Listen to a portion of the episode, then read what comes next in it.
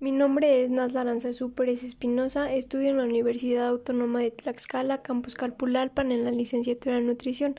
Actualmente me encuentro cursando el cuarto semestre.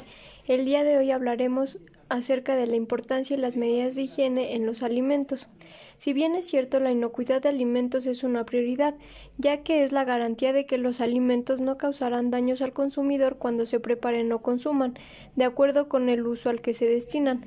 Cada día, alimentos deteriorados o contaminados provocan enfermedades gastrointestinales en cientos de personas en nuestro país. El deterioro y contaminación de los alimentos son provocados principalmente por bacterias, organismos microscópicos, de producir toxinas y causar enfermedades en las personas que consumen los alimentos afectados. Las medidas de higiene de los alimentos son las siguientes. Recepción de materias primas. Para la recepción de las materias primas es necesario revisar que se encuentren en buenas condiciones, limpias y sin materia extraña. Asimismo, debe verificarse la ausencia de evidencias de contacto con fauna nociva, es decir, agujeros, rasgaduras, mordeduras, presencia de excretas, así como de insectos y partes de estos. Almacenamiento. Los productos almacenados deben encontrarse debidamente protegidos contra contaminación o deterioro, para lo cual deben ser colocados en recipientes de material sanitario cubiertos, identificados y, de ser el caso, mantenidos en refrigeración o congelación revisando periódicamente las temperaturas. No se deben almacenar productos en guacales, cajas de madera, recipientes de mimbre, o costales.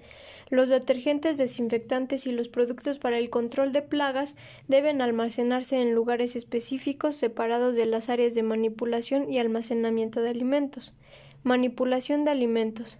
Los alimentos de origen vegetal deben estar libres de moho y lavarse con agua, jabón, estropajo o cepillo según el caso, y desinfectante con yodo, cloro, plata coloidal o cualquier otro desinfectante efectivo.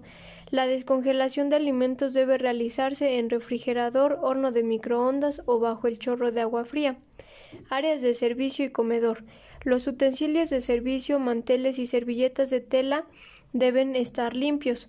Los cubiertos, vasos, tazas, platos, popotes y otros utensilios o implementos deben manipularse de manera que los dedos no toquen las partes que estarán en contacto con los alimentos o con la boca del comensal. Personal. El personal que labora en la preparación de alimentos debe utilizar uniforme de trabajo limpio y en buen estado, utilizando bata y delantal en colores claros, así como red o cofia que cubra totalmente el cabello. La presentación del personal debe ser de limpieza y pulcritud, bañado, afeitado, con pelo corto cubierto, con uñas cortas, limpias y sin barniz, evitando el uso de joyerías en manos, cuello y orejas. No debe elaborar en el área de almacén o preparación de alimentos personal que padezca enfermedades respiratorias, gastrointestinales, parasitosis o cualquier enfermedad transmisible o que tenga heridas o abscesos. Las manos deben lavarse antes de iniciar labores y al reinicio de las mismas luego de una interrupción, después de ir al baño y antes de manipular, vajilla limpia, alimentos crudos, cocidos o desinfectados y después de manipular basura, equipo sucio, dinero o alimentos crudos, así como después de saludar de mano y sonarse la nariz, entre otras situaciones. No se debe fumar, comer o beber en el área de preparación de alimentos, a excepción de cuando se prueba el sazón de los productos preparados utilizando. Esto sería todo y muchas gracias.